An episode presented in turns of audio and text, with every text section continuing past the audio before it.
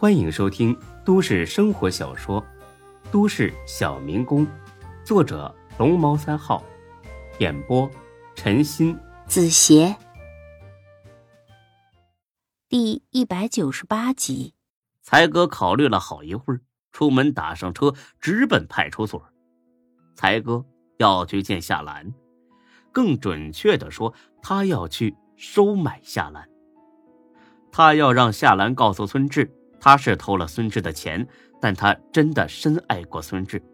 才哥相信这些话会让孙志从无尽的煎熬中彻底解脱出来。为了这几句话，才哥愿意出十万。到了派出所，说明来意之后，警察无奈的笑了：“，不好意思，他已经走了。”“什么？他不是被刑拘了吗？”“啊，我们搞错了，真正的嫌疑人呢？”叫夏兰，兰花的兰，这也能搞错呀？你们干什么吃的呀？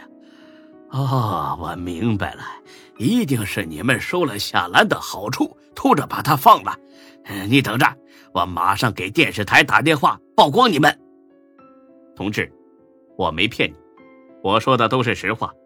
我们是收到消息后去商场抓捕夏兰的，没想到的是，太巧了，那个无辜的夏兰。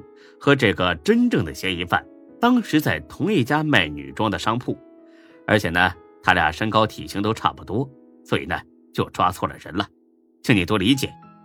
放屁！要是真抓错了人，夏兰当时为什么不喊呢？他会乖乖的让你们带回来吗？说到这里，这个警察更郁闷了。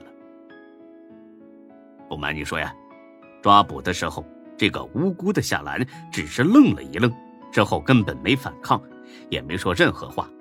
我们呢也很纳闷，他为什么要这么做。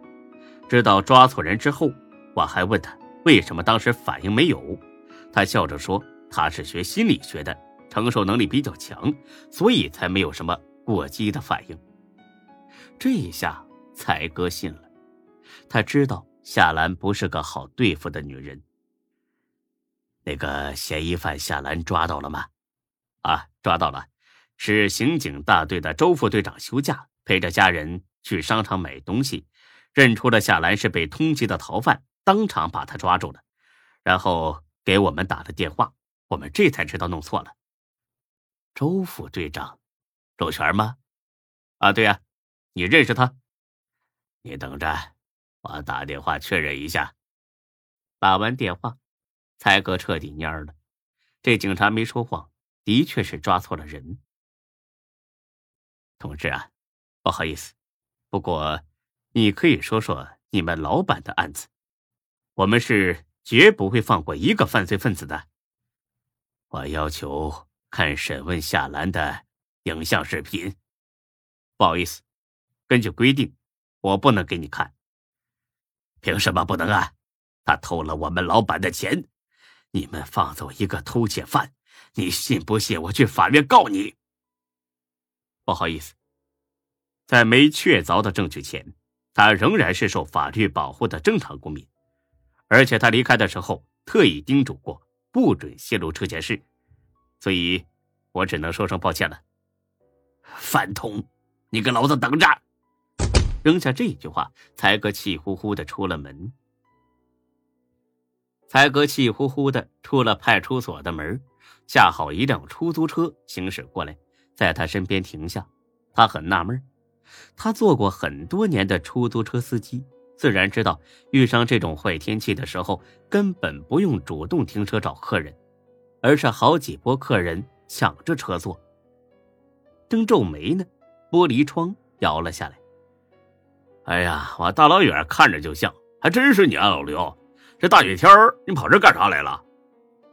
才哥听着声音很熟悉，俯下身子一看，巧了，是他以前跑出租的时候认识的朋友，叫许大茂。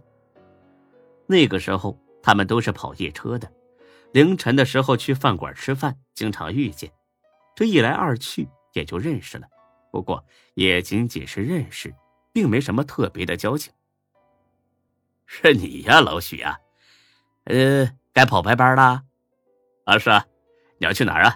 上来，我送你。才哥立刻上车了，这也算是关照老朋友生意。哎，老刘啊，我听说你最近混不错呀，都当店长了，怎么样？你那儿还缺人不？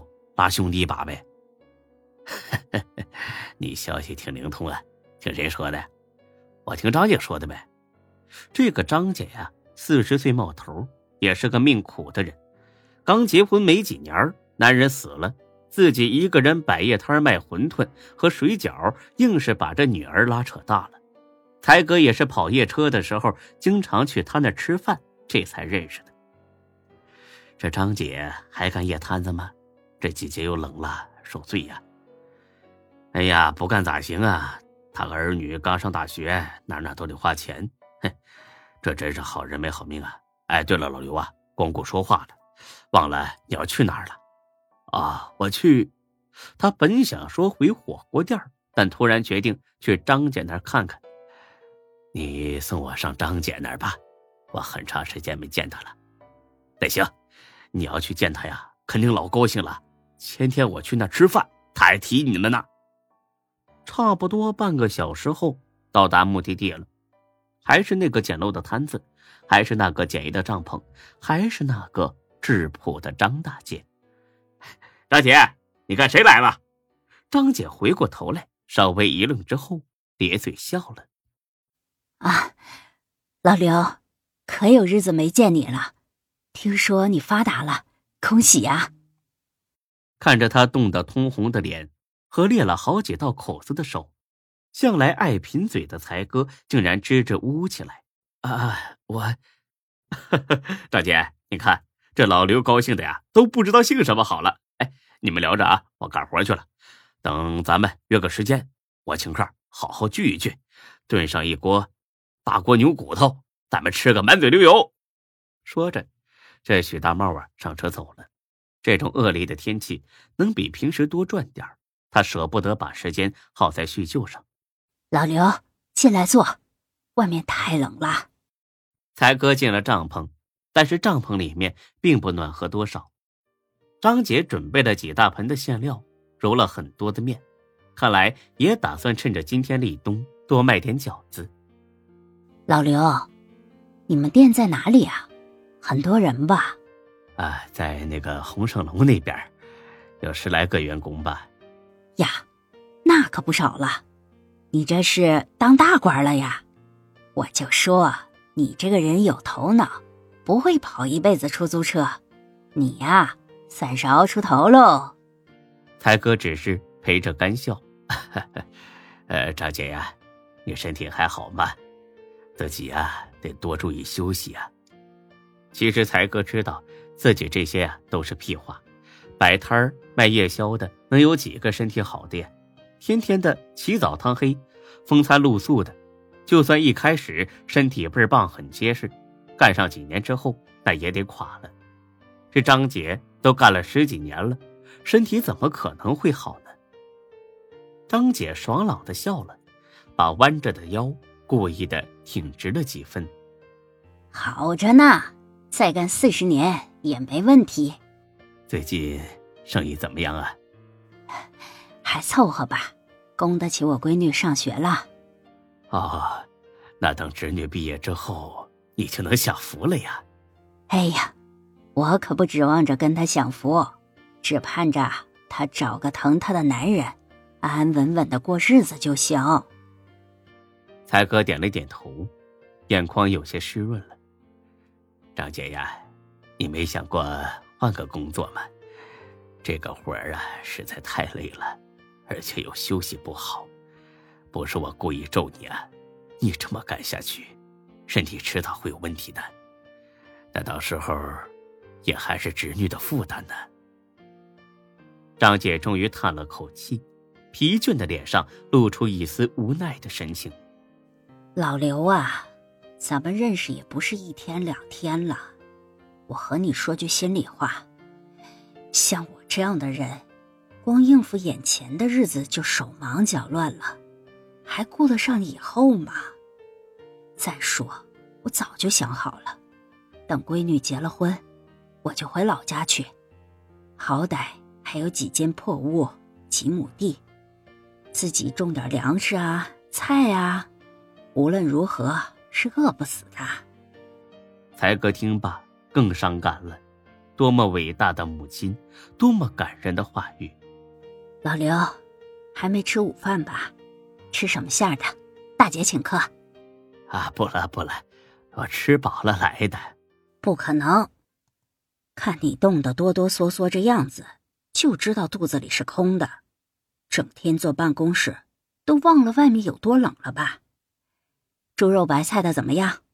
我记得你最常吃的就是这馅儿。看张姐盛情难却，才哥也不好拒绝。他心想：吃就吃吧，吃完给钱就是了。哎，谢谢张姐，就这个吧。不多时，饺子熟了，才哥一边吃一边继续聊天。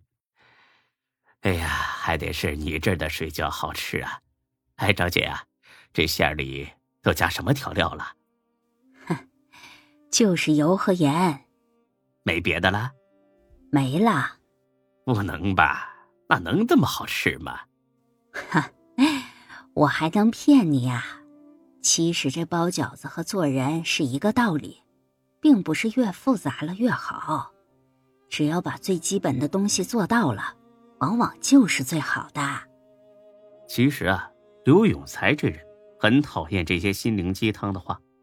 他曾经和李欢说过，这些话都是放屁，都是那些闲得蛋疼的人娇柔造作、无病呻吟。